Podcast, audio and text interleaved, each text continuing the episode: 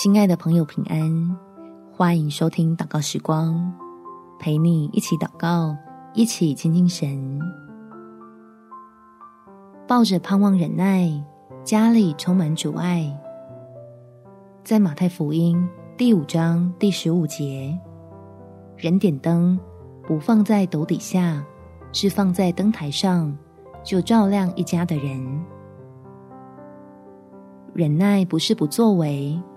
而是选择放低姿态，体谅对方的有限与软弱，就像天父如何恩待你我一样，用同样的智慧来帮助家人能明白神的爱。我们起来祷告，天父，求你打开我家蒙福的门户，让我们全家都能成为神的儿女，因为我爱我的家人。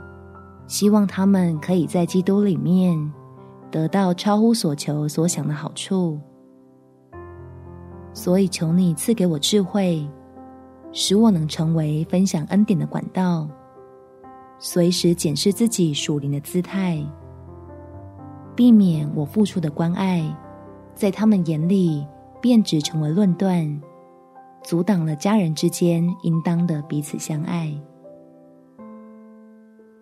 我要对我的神有信心，我的祷告你必垂听。我愿在家人的面前，成为生命得着改变的美好见证，使自己散发出柔和谦卑的馨香之气，吸引我的家人亲自来体会你福音的大能。